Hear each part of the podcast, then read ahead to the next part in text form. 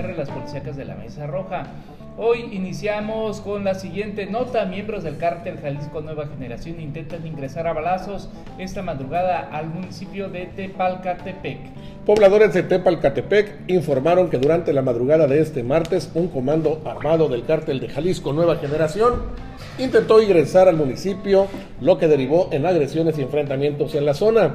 De acuerdo a estos reportes, intentaron acceder por dos puntos diferentes provenientes del estado vecino por el momento se ignora el saldo de las agresiones, aunque los habitantes indicaron en que se, que se encuentran alerta. El ataque fue confirmado por la Secretaría de Seguridad Pública, quien reportó detonaciones por arma de fuego en las colonias Centro y Los Olivos, por lo que dio alerta a las corporaciones policíacas. Vamos con la siguiente nota. Detienen a un hombre por el asesinato de mujer petrolera en Coatzacoalcos. Así es, el gobernador Cuitlagua García Jiménez confirmó la detención de Vicente N.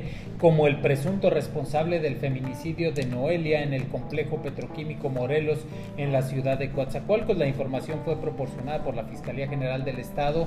Después de una investigación, la mujer de 44 años de edad debía de salir de su guardia el mismo sábado por la tarde, sin embargo esto no ocurrió y más tarde fue encontrada en un tambor. Eh, también fue localizado su auto en el estacionamiento de este taller de ahí de Pemex. A través de redes sociales, el gobernador Cuitlagua García adelantó y dijo del asesinato de una persona en unas instalaciones de la industria petroquímica en Coatzacoalcos hay avances contundentes en una sola línea de investigación, por lo que ya está detenido el presunto responsable responsable, quien es Vicente N. Realizan audiencia inicial de reposición involucrados en el homicidio de la periodista María Elena Ferral.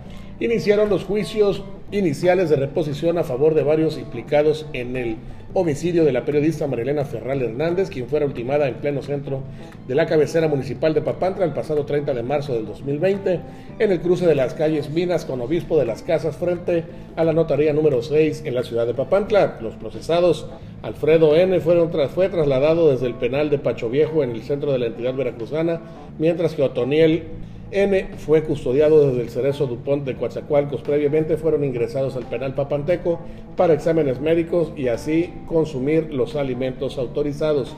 Haciendo mención que hasta este momento existen ocho personas bajo un procedimiento judicial, siendo incluido el ex edil Papanteco Efraín N, quien está internado en el penal de Villa Aldama.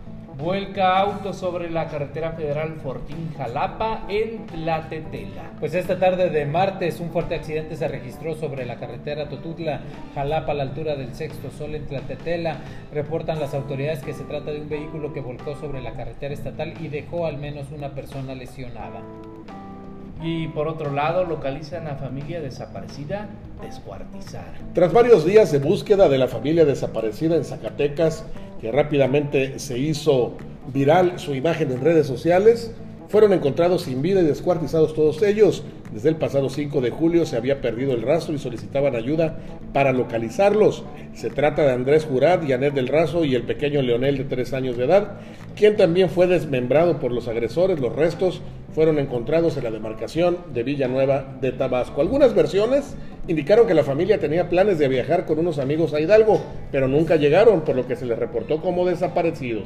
El vehículo del que se trasladaban aún no aparece, es un auto marca Suzuki modelo Swift color azul eléctrico que tiene placas de aguas calientes. Seis heridos deja choque sobre la carretera Latinaja Ciudad Alemán. Pues reportan las autoridades que el accidente automovilístico se registró cerca de las 9.40 de la mañana cuando una camioneta Nissan blanca con caja seca, eh, con refacciones automotrices, viajaba a un Ametleco y se le reventó una de las llantas y tras volcar aparatosamente la unidad terminó impactando en un vehículo Chevrolet Beat en donde viajaba una persona, una familia originaria del Estado de México. Rápidamente se movilizaron los socorristas y entre los lesionados están Marlene Orozco Andrés de 30 años de edad, José Antonio Ochoa Gómez de 38, Bernardo, ah, Bernardo Andrés Soler de 64 años de edad y una niña, una menor de 10 años. Se suicida octogenario en Papantla. Al interior de una vivienda en la comunidad de Aguadulce, perteneciente al municipio Papanteco, una persona de la tercera edad tomó la decisión de quitarse la vida, siendo notificado personal de la cuarta región de la Secretaría de Seguridad Pública sobre el lamentable acontecimiento. Los dramáticos hechos fueron en una vivienda ubicada en la calle Justo Sierra, en las inmediaciones del telebachillerato, donde fue localizado colgado de una viga José PG de 85 años de edad con un mecate en el interior de su recámara. Matan a una empleada de la Comisión Federal de Electricidad en Cosamaloapan. Era oriunda de Jalapa. Identifican a joven que apareció muerta este lunes en la comunidad de Hoyozontle, municipio de Cosamaloapan. Se llamaba Ilse Denise González Mérida, de 30 años de edad. Era originaria de Jalapa, Veracruz. Tenía dos años trabajando en las oficinas de la Comisión Federal de Electricidad de Cosamaloapan. Era egresada de la carrera de, de la licenciatura en Sistemas Computacionales Administrativos de la Universidad Veracruzana. Hasta aquí el podcast de Notimex PR, las policíacas de la Mesa Roja.